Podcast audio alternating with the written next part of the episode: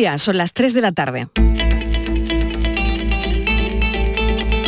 La tarde de Canal Sur Radio con Mariló Maldonado. Este año ya parece ser que ya sí podríamos decir que vamos a tener una feria en condiciones. Jaén es la capital más feriante de Andalucía. Aquí parece que la gente es incansable. Aquí se van a las 6 de la mañana y a las 10 de la mañana están vestidos de limpio otra vez aquí. Y digo, pero estos hombres no duermen ni nada. Pues así es. ¿eh? Bueno, pues en solidaridad con las mujeres iraníes. Eh, me lo plantearon ayer, me pareció que era el momento de apoyarlo y así lo hice anoche en casa. Tijera y corte de flequillo. Ya ven ustedes, no pasa nada. Lo importante es solidaridad y libertad. Es una expresión que parecía ya superada de machismo, de violencia de género casi institucional, ¿no? revestida de una idea de tradición. ¿no? Al final resulta que luego mm, las derivaciones que eso tiene hace que, pues, que eh, encontremos violaciones colectivas, de situaciones de, de mujeres que no recuerdan con lo que les pasó. Es totalmente inaceptable. Son aberrantes y que perpetúan la desigualdad que son impropias del siglo en el que estamos, del siglo XXI, y que a pesar de que hemos trabajado muchísimos años en materia de igualdad, Parece que ahora, sin embargo, está ganando un mensaje contrario, un mensaje machista, un mensaje negacionista y no podemos bajar la guardia en un segundo. No, lo que condeno es sobre todo que la Fiscalía esté centrada ahora de repente en esto y cuando pasan cosas gravísimas en la universidad nunca se diga absolutamente nada. y estamos politizándolo todo, todo el tiempo, todos los días, todo. Las palabras pueden llegar a confusión si no vives en el colegio mayor o no vives esta etapa de tu vida. Estaba acordado que era como una broma, estaba totalmente consensuado. Nos avisaron y todo, o sea, es una broma. No, no, no nos sentimos ofendidas ni nada, para nada. Es un pique que siempre ha habido entre chicos, chicas. O sea, no es un canto machista ni mucho menos. Es algo habitual aquí, como te pueden gritar otra cosa. La subida promedio del primer semestre en los convenios en Andalucía fueron de un 2,15%. Sin embargo, la inflación es de un 9%. Díganme cómo llega la clase trabajadora y la familia al final de mes con un gap de, un 8, de 8 puntos. Es responsable de que haya trabajo indecente en Andalucía. Y son los empresarios, no todos, pero sí muchos, que no pagan los salarios acorde al esfuerzo que hacemos los trabajadores por sacar sus empresas adelante. Nos hacen falta jefes técnicos, nos hacen falta regidores, nos hacen falta diseñadores de sonido, nos hacen falta diseñadores de luz, nos hacen falta eh, gestores, nos hacen falta productores, nos hacen falta figurinistas, nos hacen falta escenógrafos. Lo que sí nos va a caracterizar es que para nosotros lo más importante es la proyección al mundo laboral. Después de estudiar lo teórico está muy bien, pero vamos a dotar y para eso vamos a utilizar toda nuestra experiencia y toda nuestra potencia en infraestructura y en estructura.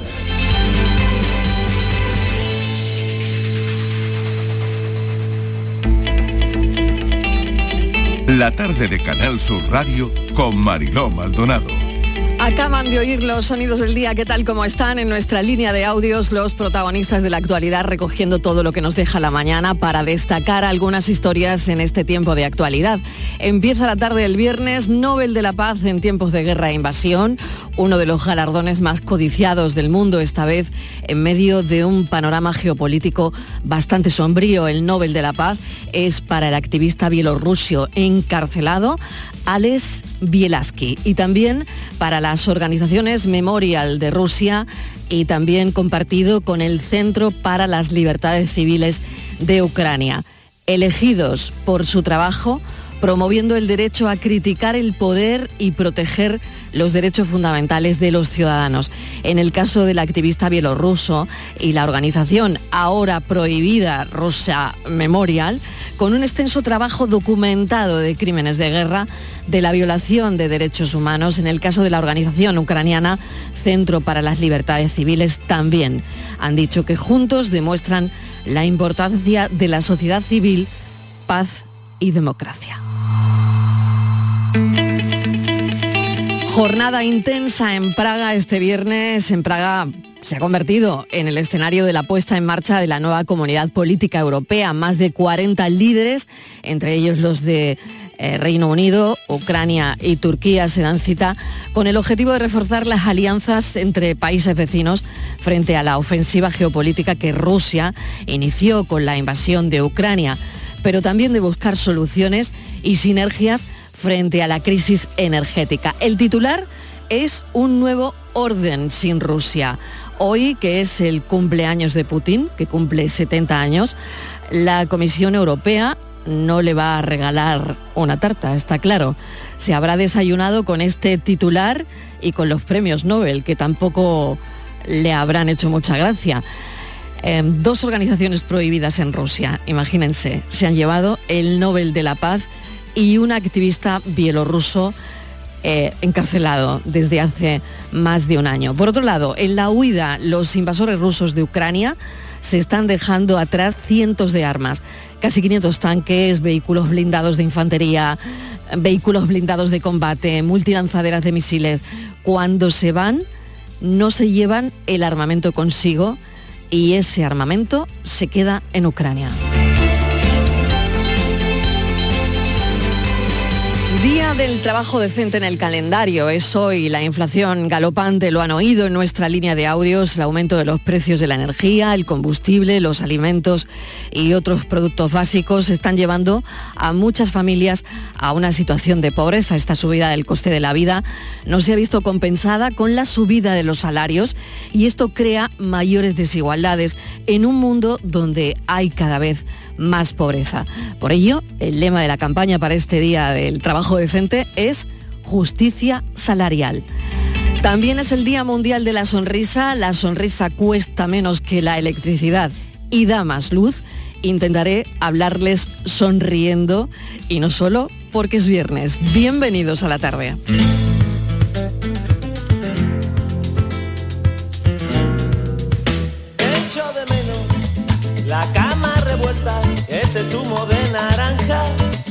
Las revistas abiertas. Y en el espejo ya no encuentro tu mirada, no hay besos en la ducha, ni pelos, ni nada. Y entre nosotros su muro de metacrilato no nos deja olernos,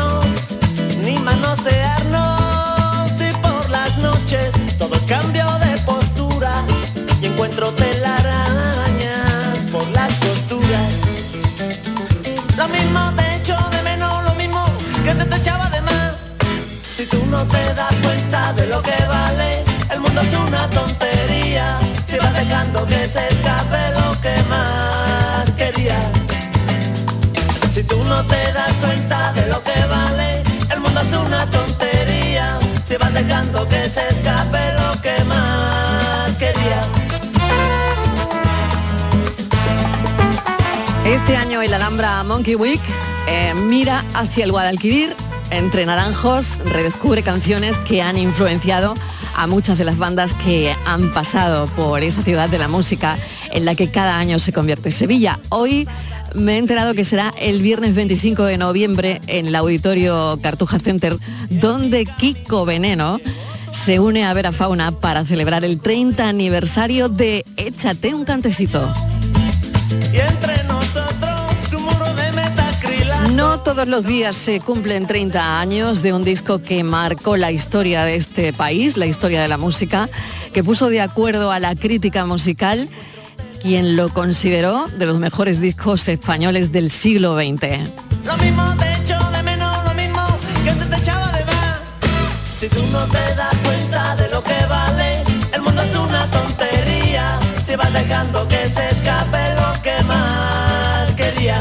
Aniversario de Échate un cantecito y parece que fue ayer, pero 30 años han pasado.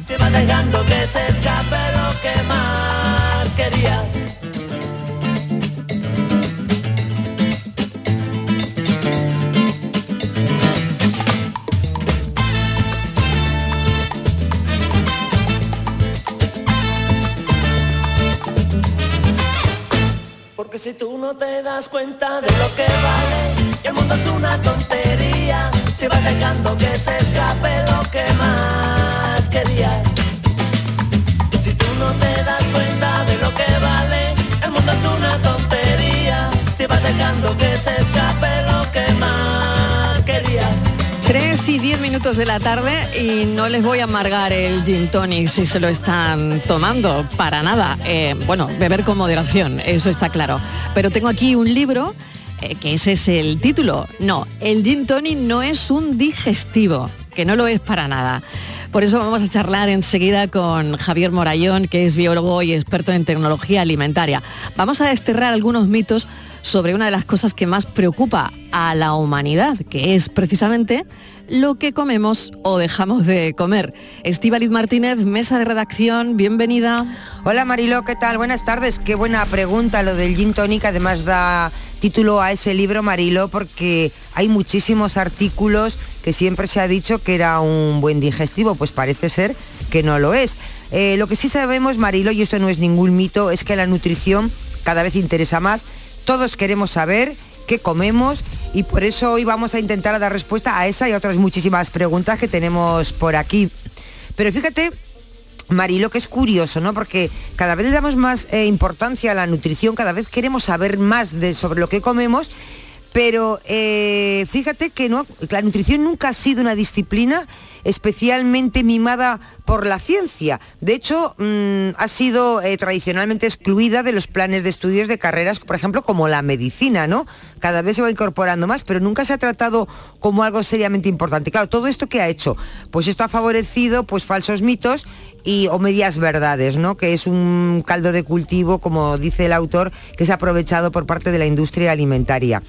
Así que eh, es ahora más necesario que nunca ir desvelando eh, las realidades y sobre todo tirar por tirar todos esos mitos, ¿no? Por ejemplo, mira, Mariló, para... Mm, eh, hay mitos, por ejemplo, como dietas milagro. ¿Cuántas dietas milagros hemos escuchado? ¿Qué de verdad en todo ello? Cosas como azúcar ultraprocesado, el azúcar, los ultraprocesados, y los, y los mitos ligados a la fruta. ¿Cuántas cosas hemos oído? Eh, muchísimas más cosas. Por ejemplo, mm, tomar colágeno, que ahora eh, está muy de moda, Marilo, tomar colágeno. ¿Ayuda en algo? ¿Es bueno? Y, y si yo te digo, Marilo, que nos comemos insectos pero que no lo sabemos, ¿qué te ¿En parece? serio? Pues eso creo. Vamos a hablarlo todo esto con Javier Morayón, como les digo, es biólogo, experto en tecnología alimentaria y su libro se llama No, el gin tonic no es un digestivo. Profesor, bienvenido, ¿qué tal? Hola, encantado de saludarte. bueno, mil gracias, que hace tiempo compartimos también un plato de televisión, pero bueno, hoy estamos aquí en la radio, así que bueno, vamos a desterrar algunos mitos. Eh, lo que decía Estivaliz me parece, para empezar, yo creo que muy potente, porque lo dice en su libro el profesor Morayón, dice que comemos insectos todos los días. Sí, es que es imposible desecharlos. En la harina hay insectos, aunque estén machacados. ¿En serio? Eh, sí, de hecho hay... Pero yo no los veo. Claro, eh, corazón que no, los ojos que no ven, corazón que no siente, ¿no? Bueno, Ahí viene bien el refrán. No pasa nada porque porque el contenido en proteína de los insectos es bastante interesante, así que bueno, ah, es un o complemento, un complemento a la harina. Sí, lo que pasa es que eh, es tan así el problema que incluso eh, el organismo más importante a nivel mundial que controla el tema de legislación alimentaria y todo esto, que es la FDA, que es Food Drug Administration de América, eh, pues lo regula. Y dice, bueno, vale, es imposible, no, no podemos evitar que haya determinados insectos, pues por ejemplo, eh, en un brócoli, o en una harina, o en, un zumo. Le estás dando un susto a la Martínez, porque ¿sabes qué pasa? Que ella, lo del brócoli, es que come kilos y kilos de brócoli claro, al mes. me va a decir que, lo come ecológico, con lo cual le voy a decir, pues mira, ecológico, más bicho hay más probabilidad de que haya bicho. Que no es malo, que no estoy diciendo que sea malo, simplemente que, oye, esto está... Se me cae el mito, el mito de los el Mito, qué interesante, oye, qué interesante. Yo hasta que no lo he leído en tu libro no me había percatado no había sido consciente de que, bueno, en la fruta tal vez, una manzana, ¿no? Pero no, no era consciente de que efectivamente, por ejemplo, en la harina puede haber insectos. Claro, lo que nosotros eh, consideramos los bichos, es decir, el grupo de los insectos, de los artrópodos, eh, pues son miles, eh, bueno, millones de individuos que muchos son muy pequeñitos. Es decir, nosotros estamos acostumbrados a ver, bueno, pues una abeja, bueno, pues dice, vale, esto no se va a colar, pero eh, pues un montón de, posibles bichos mucho más chicos de lo que estamos acostumbrados y la industria lo acepta, lo simplemente intenta negociar. Esto es como eh, no voy a poder contra esto, voy a intentar regularlo de la mejor forma posible y que de luego garantizar que nunca afecte a la, a la salud o, o la pervivencia sanitaria del alimento en sí. Vamos con otras historias. No sé si del capítulo bichos tú quieres preguntar algo más, Estíbaliz. No, ya me he quedado, no sé, quedado- el agua, el agua ya te del grifo. contenta. Sí, una, el agua del grifo también Venga. tiene bichos. El agua del grifo. No, el agua del grifo es estupenda, Ah. el 90 Ah, y tanto, bien. muy alto por ciento eh, de toda España y concretamente en Andalucía tenemos eh, tenemos fama de, de tener agua, bueno, Granada igual se libra ahí por, por el tema de Sierra Nevada y bueno, y poco más. Pero resulta que cuando eh, la OCU, por ejemplo, te hace un análisis, te saca que el agua de Málaga, por ejemplo, es la segunda mejor de España. Aunque no sepa tan bien en algunas zonas, ¿no? No sabe tan bien hasta que hasta que te acostumbras, cuidado. Ah, Esto es cuestión de costumbre. Es decir, Bien, bien. es decir, lo que tenemos que tener claro es que el agua embotellada, en el mejor de los casos, es decir, el agua embotellada más barata, vale 100 veces más que el agua del grifo. Y os recuerdo que... y que- estamos pagando esa calidad. Claro, eh, bueno, no, desde luego que no, No, 100 no. veces más, no, en No, absoluto. Claro. Y os recuerdo que hay que transportarla también en casa. Entonces, cuando tú estás dispuesto a pagar 100 veces más por algo y encima llevártelo a casa, se supone que te tiene que dar un plus impresionante, espectacular. En absoluto. De hecho, muchas aguas embotelladas son peores que el agua del grifo. O sea que la diferencia es que incluso puedes comprar un agua que sea peor. ¿Y cómo sé yo qué agua embotellada compro y qué agua me viene a mí bien? Bueno, pues eso, por ejemplo, el contenido en sales minerales. Entonces, aquí me hace gracia porque cada marca pues presume De lo suyo. De lo suyo. Entonces, bueno, pues si el, eh, si el agua es eh, potente en concentración mineral, pues te va a hablar de eso, de, de que es un agua con la potencia de la montaña, o, en fin, o, o te cuentan alguna historia de estas que está muy bien. Y si el agua es todo lo contrario, el agua es eh, baja en sales minerales, pues te hablan de aguas de mineralización débil y lo, y lo venden como un agua depurativa, como es un agua... Eh, lo curioso es que luego eh, la industria pues le da una vuelta al asunto y te dice, ah, vale, te he quitado el calcio por un lado, pues por ejemplo, te lo pongo en el yogur y te cobro. Es decir, te cobro por, por aguas eh, bajas en calcio, por ejemplo, y luego te cobro por suplementar el yogur con calcio. Es un negocio redondo. O sea que por lo tanto, agua del grifo. Agua del grifo eh, siempre, a no ser que estemos en un, en un ayuntamiento muy concreto que nos digan, no, no, este, Este agua no se puede claro, hay beber". un problema de, de- Ajá. en fin, del pozo no sé qué y, y no se puede, pero en una ciudad normal de España, de Andalucía, perfecto. Agua Sí, del grifo. Yo una bien. cosita con el agua. Adelante, adelante. Porque bueno, yo soy eh, bebedora de agua del grifo de toda la vida, cuando incluso hasta cuando estaba mal visto, porque ibas a un restaurante y pedías agua del grifo y te miraban mal, te decía, me han llegado a decir, no, aquí agua del grifo no ponemos. Pero bueno, me alegro mucho porque ahora ya te la tienen que poner. Pero yo siempre he tenido una duda. El agua de botella, el agua de botella, cua- esas botellas de plástico que están, eh, yo no sé cuánto tiempo lleva ese agua dentro de ese plástico, que están sometidos eh, a temperaturas altas seguramente, que están luego guardadas en almacenes que no se sa- sabe cuánto tiempo. Y yo cuando veo ese agua en esas botellas y que, y que se paga por, por esas botellas dinero, siempre pienso, digo, ¿sabrá la gente lo que está comprando? Que igual ese agua lleva ahí, ahí, ves a saber cuánto tiempo y ha estado con calor, con frío, en la oscuridad, en la luz. Eso tiene que ser malísimo. Pero todo esto se controla, Javier. Eh, Se controla, ¿tú crees? Eh, por No, no ejemplo, lo sé, en, no, en pero los kioscos, en los pregunto. kioscos, en los kioscos de, de los paseos marítimos, al final el agua es lo que menos vale, Claro. es lo que más ocupa. ¿Dónde está el agua? Muchas veces Al está sol. afuera, está al sol. El plástico hace un efecto invernadero y ese agua puede estar a muchísimos grados. Y se pueden empezar a desprender determinadas moléculas de- del plástico. Y bueno, ya nos meteríamos en otros temas, pero por ejemplo, hay unos estudios de la Universidad de Granada verdaderamente preocupantes por, con compuestos químicos como el bifenol A.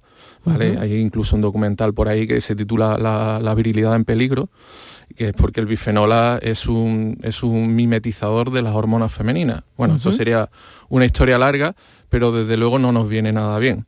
¿Vale? Entonces, eh, es decir, que al final estamos comprando algo muchísimo más caro, nos está costando trasladarlo y encima eh, el- eso de que haya estado siempre conservado eh, en unas condiciones óptimas, pues bastante, bastante relativo, seguro. Vamos con falsas creencias también o con medias verdades, que de eso va mucho eh, este, este libro, ¿no?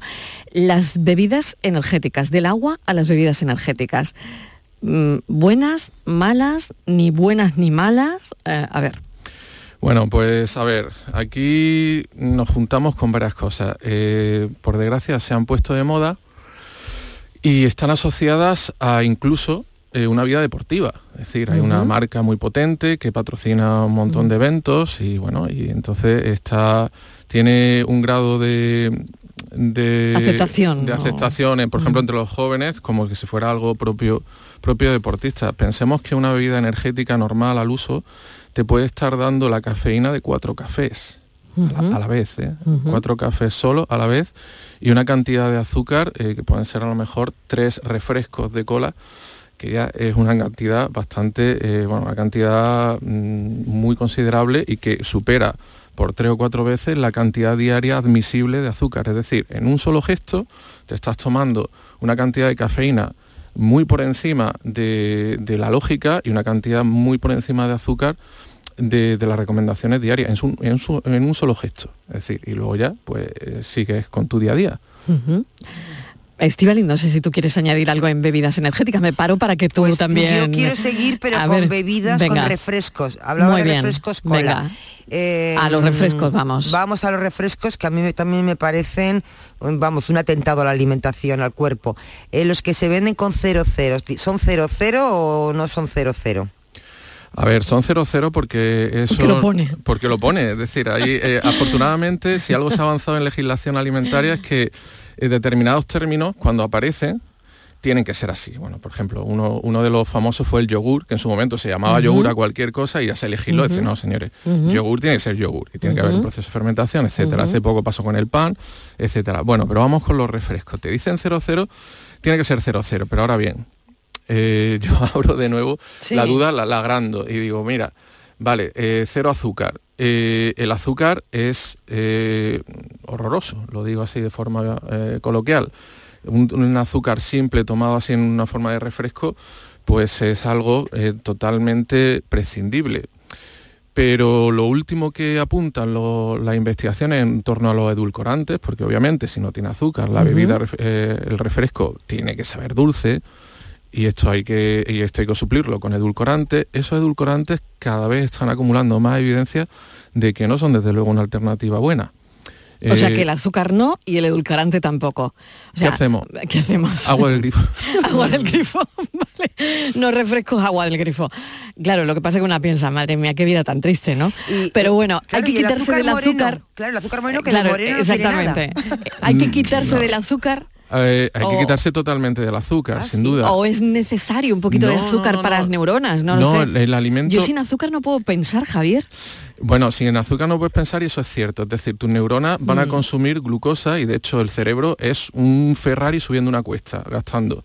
Eh, se come el 20% de, de nuestra energía diaria con solo el 2% en peso. Más pienso, más necesito azúcar. Ya, pero no, no, No, no es así, ¿no? es así, porque si tú te tomas el azúcar tal cual, el azúcar, eh, por ejemplo, el azúcar que tú le puedas añadir a, a la leche o el azúcar de un refresco, eso es una cantidad de azúcar tan grande y tan simple que conforme entra en tu cuerpo se absorbe directamente. Fíjate, yo me refiero al azúcar de los refrescos. Antes de subir me he tomado uno, por ejemplo, porque me da energía.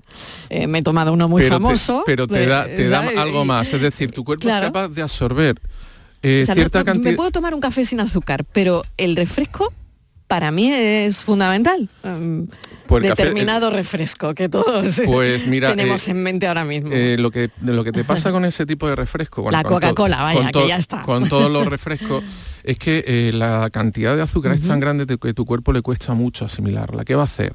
Pues entonces, rápidamente, ese, como es azúcar simple, entra directamente en sangre. Prácticamente la absorción es casi directa.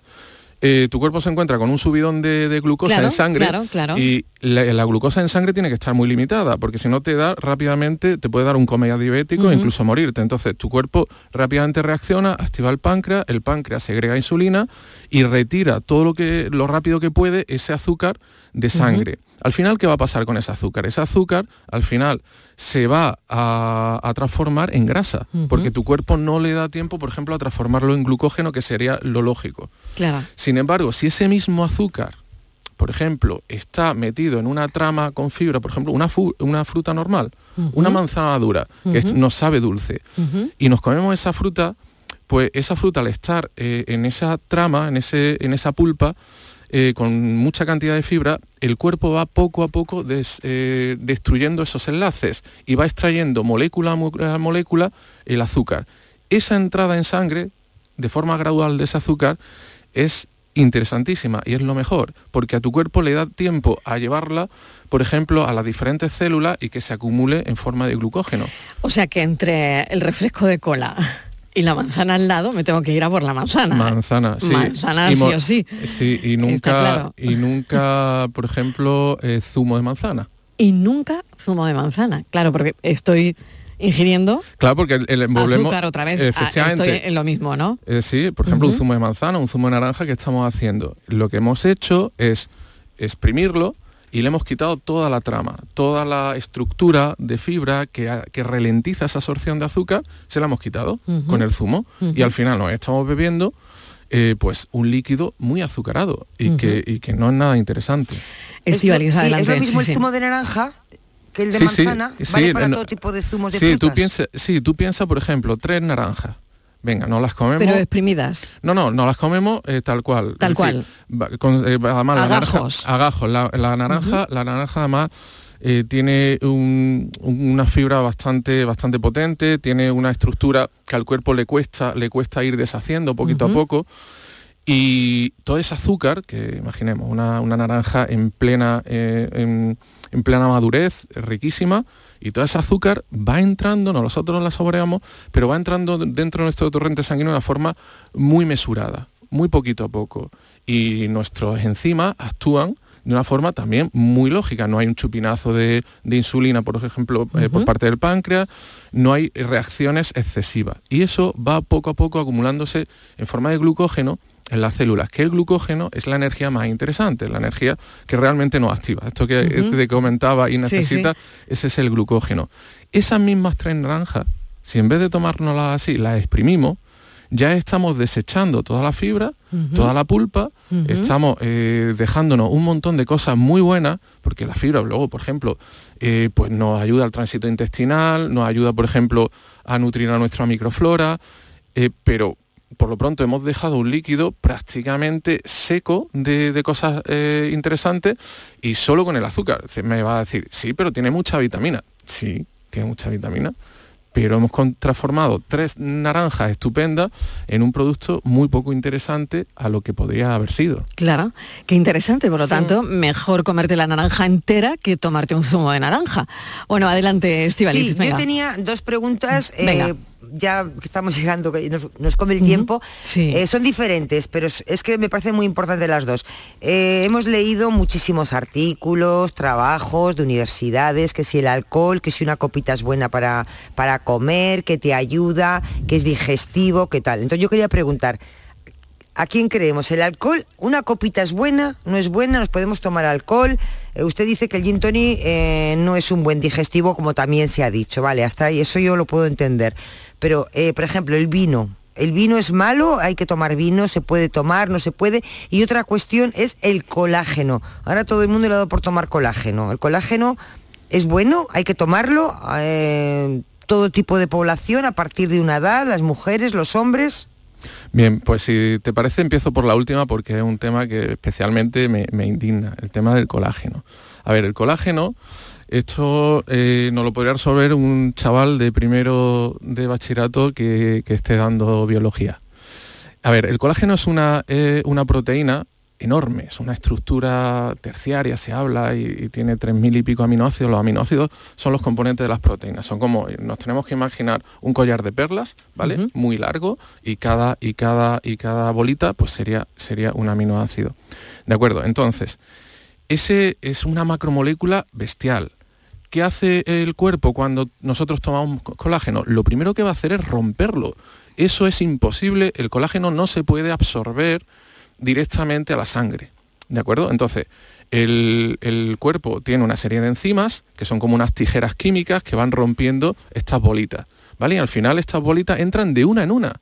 Es decir, que nosotros comamos, eh, tomemos colágeno, eh, no quiere decir que va, ese colágeno vaya a entrar en sangre y por Dios, qué barbaridad que vaya a, a lo mejor a nuestra rodilla, que la tenemos maltrecha, y se instale allí. Eso es una barbaridad bioquímica de un nivel eh, difícilmente calificable. Entonces, lo que hace el colágeno, lo único es que entra en tu cuerpo, se rompen los diferentes aminoácidos, esos aminoácidos se absorben.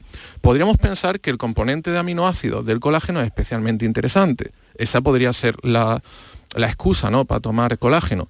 Pero no es así. Los componentes de aminoácidos del colágeno son súper comunes y, y la gente no tiene déficit de esos aminoácidos. De hecho, normalmente en una carnicería eh, podemos hacer una comparativa, pero al revés.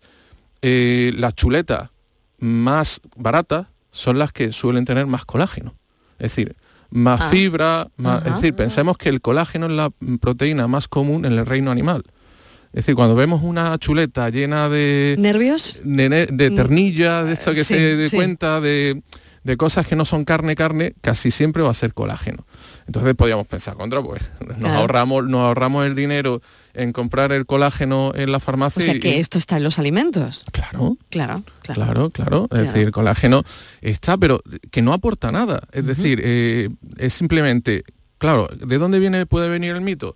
Bueno, pues verdad que mucha gente a lo mejor pues tiene problemas en las articulaciones y tiene falta de colágeno.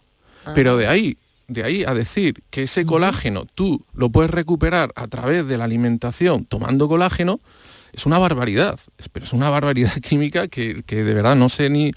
Que eh, ni de dónde ha salido. Claro, a ver, o sí, me- podemos me- saber- sí, me puedo imaginar Claro, de dónde ha salido. podemos saber de y dónde de luego, sale, claro, y- y, bueno, pues un, sale, un claro. negocio est- estupendo. Claro, estás vendiendo claro, claro, es un negocio. un claro. bálsamo vendiendo de... mucho colágeno, pero Claro. muchísimo. Claro, mira, el médico te ha dicho, tiene un déficit de colágeno, pues toma colágeno, ¿no? Pues Claro, tiene claro. lógica, pero, pero es que no se, no se sostiene, pero Claro que no, no. que no hace falta hacer una tesis especialmente elaborada de bioquímica sobre, para, para- sobre esto, está sobre claro. esto. Siguiente cuestión, Estivaliz, que tenía que Hablábamos del contestar. alcohol, la copita de vino. Ah, vale, vale, disculpa. Vale, mira, lo sí. del gin tonic, que al final creo que no... Mira, claro. el alcohol, mira, pues siento ser un aguafiesta, pero... A esta hora además, que estamos no- en la sobremesa. Claro, los estudios, los estudios no dejan lugar a duda. No hay una cantidad mínima de alcohol que sea bueno.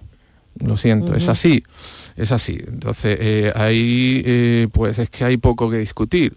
Podemos, eh, a ver, yo por ejemplo en el libro le doy un respiro a, también al- a, este, a esta temática en el sentido de decir, bueno, cuidado, también tenemos que valorar la, en fin, las relaciones sociales, nuestra, nuestra salud psicológica, es decir, que igual eh, eso hay que ponerlo también en la balanza.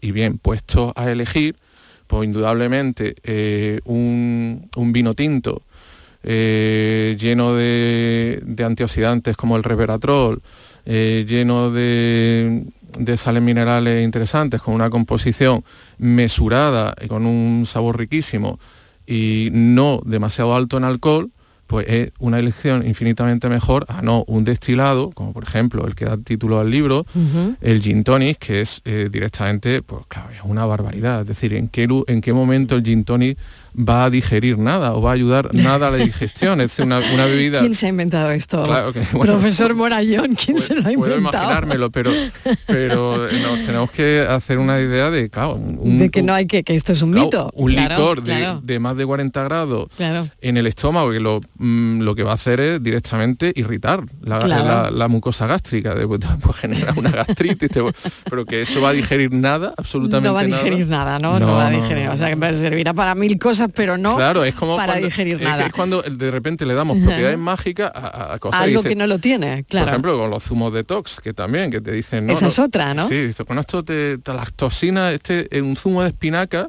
con manzana verde y no sé qué más, pues como es verde, pues esto te, te- te desintoxica. Dice, contra, pero ¿en, en qué momento esa lógica funciona? Pues funciona. Claro. Y entonces, claro... Pero que funciona en la cabeza, pero, Claro. pero luego no funciona en el organismo, ¿no? a ver, eh, la- eh, A de- ver. detoxificar el organismo es una, un, algo tan tan complejo que lo hacen dos de los órganos que, que más enrevesadamente difíciles son de entender. Que Yo son- alguna vez me he levantado, Javier, y, y me he levantado, pues, pa- pues te levantas, ¿no? Y te vas a preparar un desayuno fin de semana porque tienes tiempo. Y digo, ay, qué bien, tengo espinacas. Y me he ido a la nevera, tenía espinacas. Pero las he vuelto a meter porque soy incapaz de tomarme un batido de, espinacas, ¿no? No, cuidado, que yo no tengo nada. Pero a ver. Que yo no tengo nada en contra de la espinaca, me parece un alimento maravilloso. Lo que estoy en contra de que se le apliquen. Propiedad, una propiedad que no tiene. Propiedades de superpoderes. O sea, es decir, a ver, detoxificar el organismo se encargan dos órganos muy concretos, que son el hígado y el riñón. Y con unas rutas metabólicas complicadísimas y con una actividad eh, verdaderamente notable. O sea, combatido no me va a desintoxicar claro, de que de repente eso lo haga un batido, no es que es verde, digo, bueno. O sea, que te estamos vendiendo la moto, ¿no? Claro. Bueno, claro. o sea, otra cosa es que te lo tomes porque te guste, ¿no? Que te tomes el batido, un batido de espinacas con no sé qué más porque te encanta. Claro, me parece Pero no porque te vaya a desintoxicar de nada. Aparte es interesante. Ni de la noche anterior. Es interesante nutricionalmente, pero no le aplique eh, propiedades que no tiene. Claro, propiedades. No es que vuela y atraviesa mm, con su mirada las paredes. No. Claro. Y el ayuno intermitente desintoxica. Ay, qué bueno.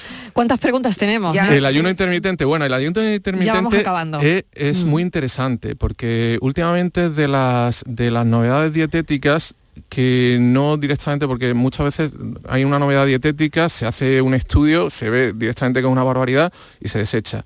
En el caso del ayuno intermitente sí es verdad que están apareciendo eh, estudios que no lo están poniendo mal. y, eso ya es mucho. Y eso ya es mucho, es decir, ha, pasado varias barreras.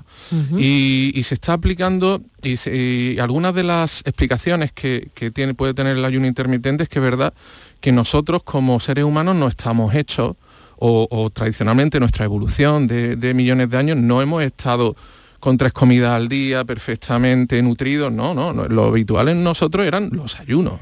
Era, y había momentos en que era muy complicado eh, suministrar, suministrar los nutrientes y entonces el cuerpo eh, parece ser eh, que se acostumbró a este tipo de ayuno y que de vez en cuando los puede necesitar. Eso sí, el ayuno intermitente es una dieta que puede ser restrictiva y como tal tiene siempre, siempre, siempre que ser regulada por un experto. Es decir, no nos podemos lanzar a un ayuno intermitente, eh, en fin, a la buena de Dios y pensando que, mm, en fin, lo podemos hacer nosotros sin ningún tipo de consejo, mm. porque nos podemos dejar nutrientes en la guantera y, esto ser complicado. Lo tengo que dejar aquí, pero se nos quedan mil preguntas, así que bueno, ya otro día, otro día te invitaremos y otro día hablaremos. Está muy bien el título del libro. No, el gin tonic no es un digestivo, serán muchas otras cosas, pero un digestivo no es. Eh, Javier Marayón, mil gracias, biólogo y experto en tecnología alimentaria. Gracias por habernos acompañado. Muchas gracias a vosotros.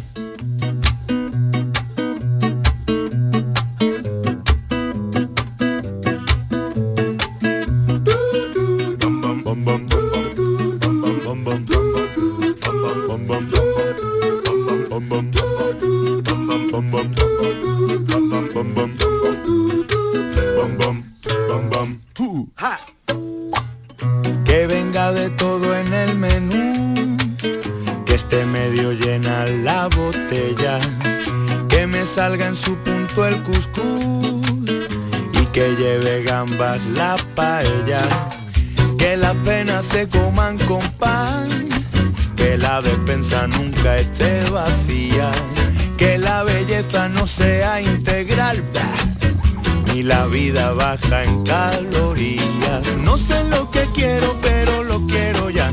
Me voy a quitar el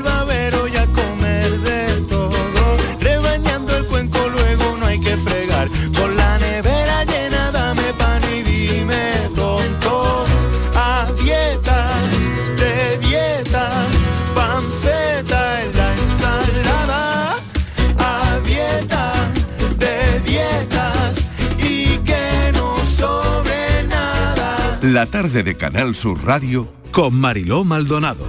También en nuestra app y en canalsur.es. Aquadeus, ahora más cerca de ti, procedente del manantial Sierra Nevada, un agua excepcional en sabor, de mineralización débil que nace en tu región. Aquadeus Sierra Nevada es ideal para hidratar a toda la familia y no olvides tirar tu botella al contenedor amarillo. Aquadeus, fuente de vida, ahora también en Andalucía. El otoño llegó y vas a decir no a la subida de luz. Ahora ilumina tu hogar noche y día consumiendo tu propia energía y ahorra hasta el 90% en tu factura de luz gracias a nuestras baterías premium. Instalaciones garantizadas 25 años. Pide ya tu estudio gratuito en el 955 44 11 11 o socialenergy.es y aprovecha las subvenciones disponibles. La revolución solar es Social Energy. Mira bien el otro lado. No pierdas la ilusión. Si sueñas con Maldivas o la casa de tu vida, ahora tienes más opciones de ganar. El cuponazo no tiene lado malo. Por los dos lados puede estar premiado. Nuevo cuponazo de la 11. Ahora cada viernes con premios a las primeras y a las últimas cifras. Hay más de 400.000 nuevos premios. A todos los que jugáis a la 11, bien jugado. Juega responsablemente y solo si eres mayor de edad. La tarde de Canal Sur Radio con Mariló Maldonado tiene las mejores historias y las más emocionantes. Un programa para disfrutar de la tarde, cercano, pendiente de la actualidad, con un café con humor, te escucho en tu radio. La tarde de Canal Sur Radio con Mariló Maldonado. De lunes a viernes a las 3 de la tarde. Más Andalucía, más Canal Sur Radio.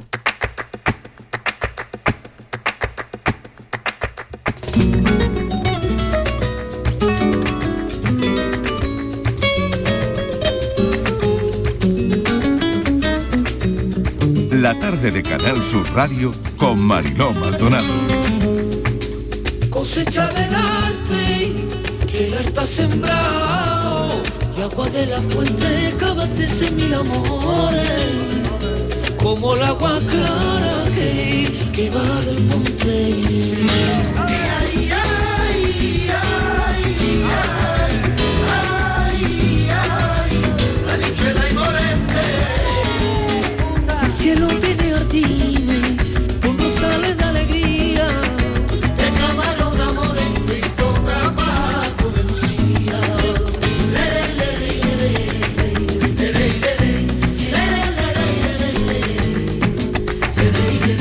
Son las 4 menos 20 pasadas y mm, nos gusta también contarles lo que se va viralizando y nos conmueve por otro lado, ¿no?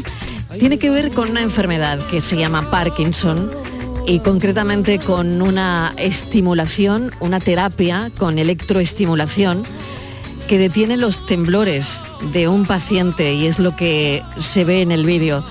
Y todo esto como se ha hecho viral, se ha viralizado estos días, voy a pedirle a mi compañera Patricia Torres que nos lo cuente. Patri, ¿qué tal? Buenas tardes, Mariló. Pues Bienvenida. as- Así es, eh, gestos aparentemente simples como coger un vaso o tocarse la nariz pueden convertirse en un mundo para personas con la enfermedad de Parkinson. Investigadores británicos han desarrollado un sistema de impulsos que permite reducir los temblores en las manos de estos pacientes. Es el caso de un exmilitar de la Marina Real que no puede evitar emocionarse al comprobar la eficacia de la tecnología y el impacto que puede llegar a tener en la vida diaria de los pacientes como él. Vamos a escuchar ese momento. El sistema se apaga. Solo quiero marcar cómo es tu temblor. Está bien. ¿Quieres seguir adelante en este momento? Sí. De acuerdo. Con tu mano derecha, dentro de lo posible, toca tu nariz, toca mi dedo. En la prueba real vamos a ver si puedes coger eso por mí.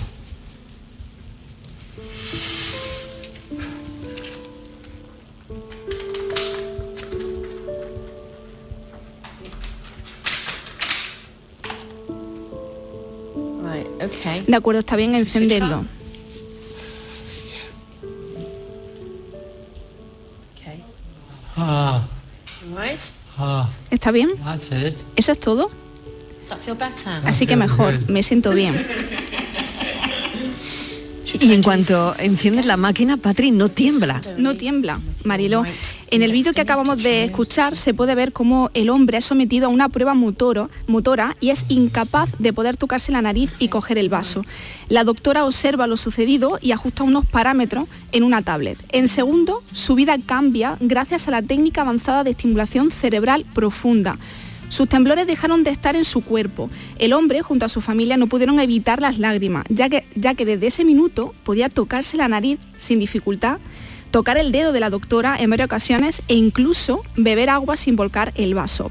Este tratamiento le va a permitir recuperar su vida podrá valerse por sí mismo y no tendrá que depender de su familia para todo en su día a día. Solo deberá llevar unos electrodos conectados al cerebro y que se activan con un mando. Su función es estimular la parte del cerebro dañada con una corriente continua de baja intensidad para que la parte motora recupere el autocontrol y para bloquear esas señales nerviosas que provocan los temblores. No es una cura definitiva, Mariló, no detiene la enfermedad, pero esta terapia permite controlar la enfermedad durante una década. Es impresionante el vídeo. Eh, no sé qué te ha parecido a ti, Estivaliz, cuando lo has Pues visto, a mí. Mariló, me ha es que parecido, es, eh, bueno, es, es impresionante, ¿no? es impresionante. Y, y yo creo que eh, se abre ahí el, bueno, pues un futuro, una posibilidad para todos los pacientes de Parkinson, porque ahora mismo dicen no es la solución, no Mm. lo cura, pero durante eh, una década puede puede estar el paciente mucho mejor. Mm. Bueno, en 10 años se puede avanzar muchísimo. Es la ciencia, ¿eh? es maravilla de la ciencia. Es, pero es increíble cómo tocando el ordenador.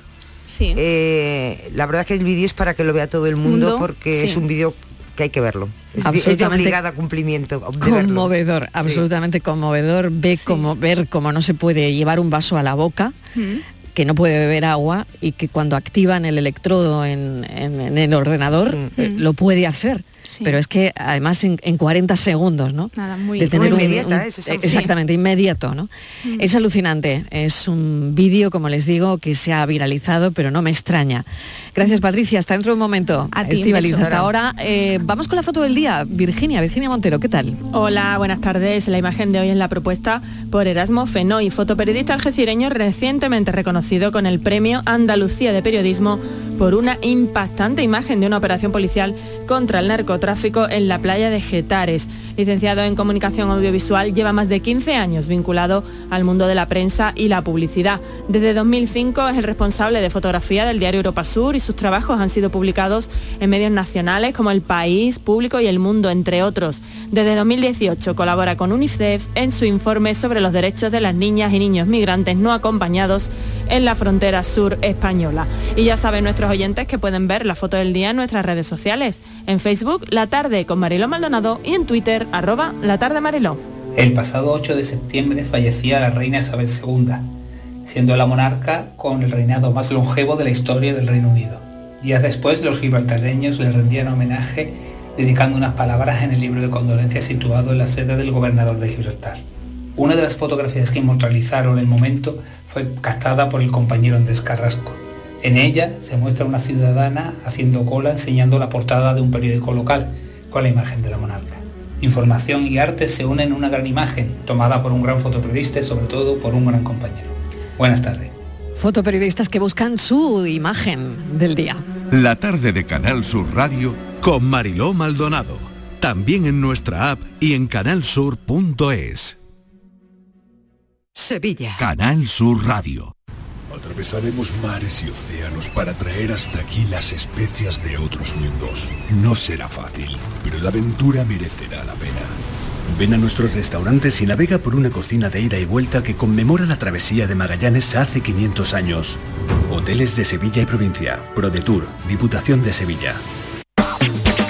Este lunes desde la 1 y 5 de la tarde, la tertulia de la jugada de Sevilla te llega desde el restaurante Hummo, de Clandestine Grill Company, con la última hora de tu equipo y el análisis con los protagonistas. La brasa más canalla de Sevilla se cocina al carbón en San Bernardo. Restaurante Hummo, de Clandestine Grill Company, en calle Juan de Mata Carriazo número 4. Si vibras con un gol en el Sánchez Pizjuán o con las celebraciones en la Puerta de Jerez, tu corazón es sevillista y tu lugar, Dazón. Disfruta del partido de este fin de semana del Sevilla Fútbol Club, donde y cuando quieras desde 19,99 euros al mes. Sevillistas, bienvenidos. Suscríbete en dazón.com. Este fin de semana se celebra en Bormujos su muestra de asociaciones en el Parque de los Álamos. Los días 7, 8 y 9 de octubre, 25 asociaciones de la localidad te harán disfrutar de música, magia, yoga, recetas, actuaciones, talleres, pasacalles de robots transformes y animación para todas las edades. Participa de forma gratuita. Ven y disfruta Bormujos. Sencilla, rápida, fácil de manejar. Fácil de Así es la nueva app de Canal Sur Radio. Con todos los programas y audios destacados, los podcasts, emisiones en directo. Para que sigas conectado a nuestra programación y a los espacios que más te gustan y sigue. Cuando quieras, donde quieras. Descárgate ya nuestra app. Todo Canal Sur Radio, Radio Andalucía Información, Canal Fiesta, flamencoradio.com y Canal Sur Radio Música para ti. Cuando quieras, donde quieras. Más Andalucía, más Canal Sur Radio. La tarde de Canal Sur Radio con Mariló Maldonado. Estos son nuestros teléfonos 95 1039 105 y 95 1039 16. Momento para mm, Rubén Candela, ya saben que es nuestro asesor fiscal. Los teléfonos a partir de ya abiertos en el programa, lo han oído, eh, si nos quieren llamar, pues acaban de oír el teléfono 95 10 39 15 o 95 10 39 16 o 670 94 30 15 para los mensajes de audio o 670 940 200. Vamos a presentar hoy a Rubén Candela, que es nuestro asesor fiscal. Rubén, bienvenido. Hola Marilo, buenas tardes a todos. Qué bien que los viernes, Virginia, miremos al bolsillo, porque, bueno, la fiscalidad sigue mm, de actualidad. así es. No ha bajado No, no la ha bajado, intensidad. no ha bajado, No precedentes intensidad. creo, creo yo que hay, Marilo, de que hablemos tanto de fiscalidad como en Muy estas bien, últimas semanas. Bueno, y, y lo peor, o bueno, lo mejor según se mire, no es que parece que lo vamos a, a seguir haciendo. Mm. Hoy, si os parece, y dado que hemos entrado ya en el último trimestre del año, vamos a fijarnos en las deducciones por obras de eficiencia energética. Como recordaréis todos, hemos hablado de esa convocatoria de ayudas para obras de rehabilitación de edificios enfocadas a la mejora de, de esta eficiencia energética. Ahora encima también como tenemos los precios de, la energía. Y lo hemos hablado con, con nuestro administrador de fincas, con Rafael del Olmo. Pues bien, hoy con Rubén vamos a hablar de las deducciones que generan esas mejoras y que si alguien está interesado en poner placas solares en casa y optar a la deducción, pues que ya va justito de tiempo, ¿no, Rubén? Sí, efectivamente, porque es que se ha incrementado tanto la demanda que yo no sé ahora mismo en cuánto tiempo te darán respuesta las compañías que las están ofreciendo. Pero, hombre, eso llevará su tiempo porque a lo mejor hay que sacar alguna licencia administrativa, algún permiso del ayuntamiento, alguna historia de estas.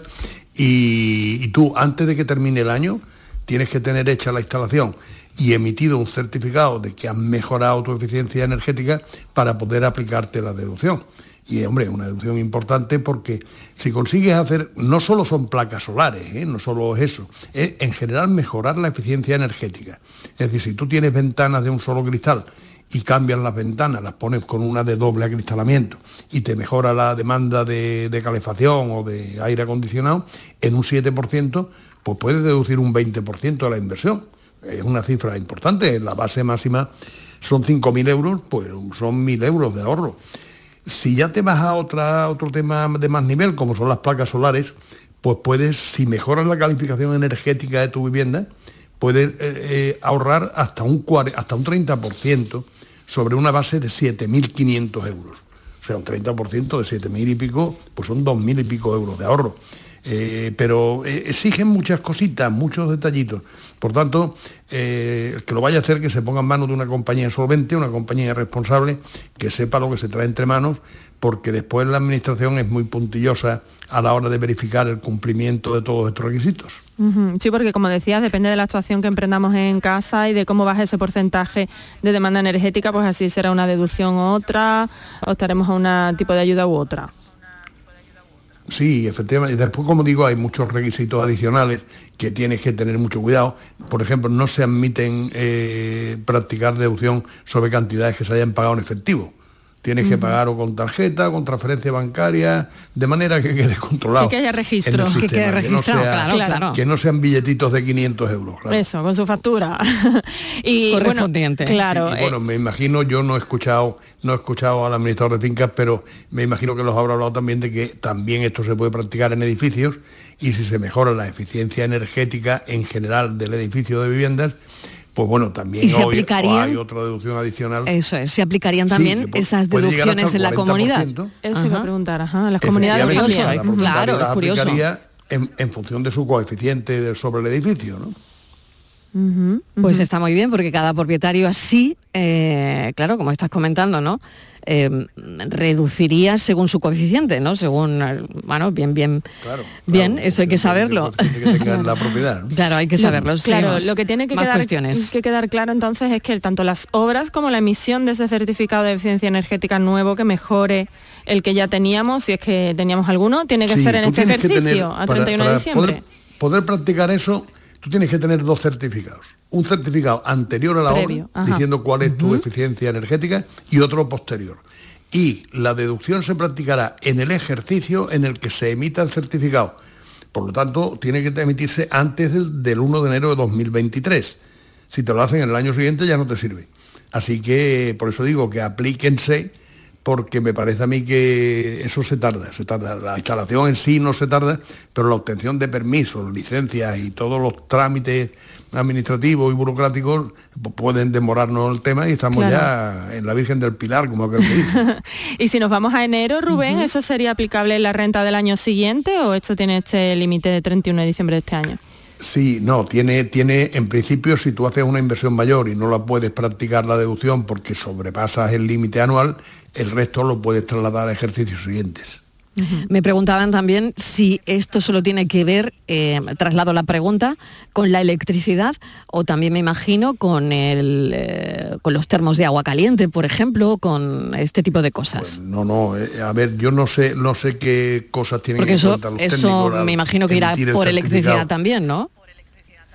Sí, sí, por supuesto va por electricidad, pero si tú disminuyes el consumo de gas o algo de esto, supongo que también contribuirá. Lo que pasa es que no soy técnico, no sé qué, qué actuaciones se pueden hacer para mejorar una eficiencia energética, ¿no?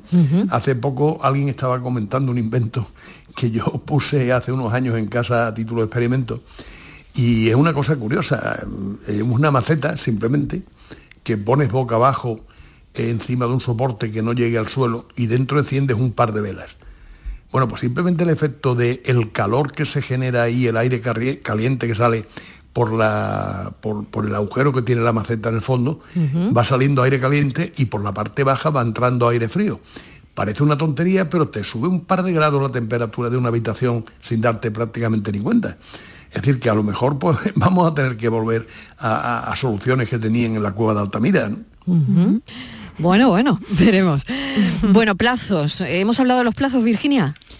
Bueno, hemos Eh, hablado de que esa- e- ese certificado que se emite después de haber eh, terminado la obra, o sea, que eh, lo que decía Rubén de los plazos burocráticos, tiene que estar a 31 de diciembre para que Eso podamos es. aplicarlo para el año que viene. Eso es importante. O sea, por eso decía él que vamos cortitos de tiempo. Entre que lo pedimos, la compañía nos atiende, que tienen mucho trabajo, nos lo instalan. A y 31 viene, de diciembre. el O sea, ese es el certificado- límite. El límite para emitir el certificado. Y claro, el, el técnico te lo va a emitir, no te lo va a poder emitir hasta tanto él pruebe la eficiencia de la instalación y certifique que, mire, con esta instalación aquí se va a producir un ahorro del porcentaje que sea. ¿no? Eso tiene que estar emitido el 31 de diciembre. Muy bien. Pues bueno, creo que mm, no Tampoco sé si tenéis más técnicos lo que dudas. tardarán en, en emitirlo, ¿no? Claro, no sé si queda alguna duda más, Virginia, sobre todo este asunto que me parece tan interesante, porque bueno, es, es todo nuevo, la verdad Claro, es que no, mm, eh, si no lo contamos, yo creo que la gente se queda pues como que, que no, cualquier, no se cualquier entera, ¿no? cosita que, que ayude al bolsillo hay que contarla. Yo os propongo incluso un tema que no es estrictamente fiscal para otro día, pero difundirlo nunca viene mal, que es el, el beneficio, llamado beneficio de exoneración del pasivo insatisfecho. Es decir, el acogerse a la, acogerse a la tradúcelo. Pues la posibilidad de que alguien a quien le vaya mal un negocio eh, pueda ir a un procedimiento concursal o preconcursal y solicitar la exoneración del pasivo insatisfecho, del que no pueda pagar. Si el administrador concursal concluye que es un deudor de buena fe, que se dan las condiciones y que bueno ha sido fruto de, de la mala suerte o, de, o de otras circunstancias, pero que no es un concurso culpable, pues puede recomendar al juez que se le perdone el pasivo insatisfecho y de acuerdo con las normas que regulan la ley concursal, pues el juez se lo concede y, y puede empezar de cero el hombre, ¿no?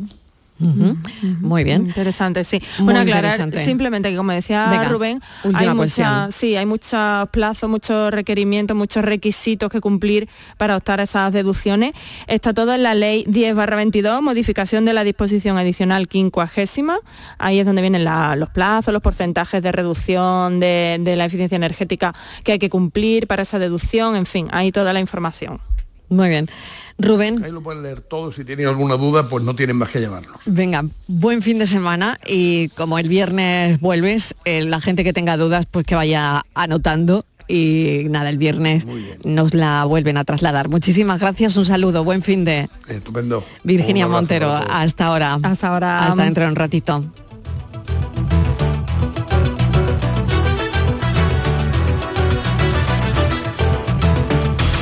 Enseguida damos paso a las noticias y llega, después de escuchar la información, nuestro café de las cuatro.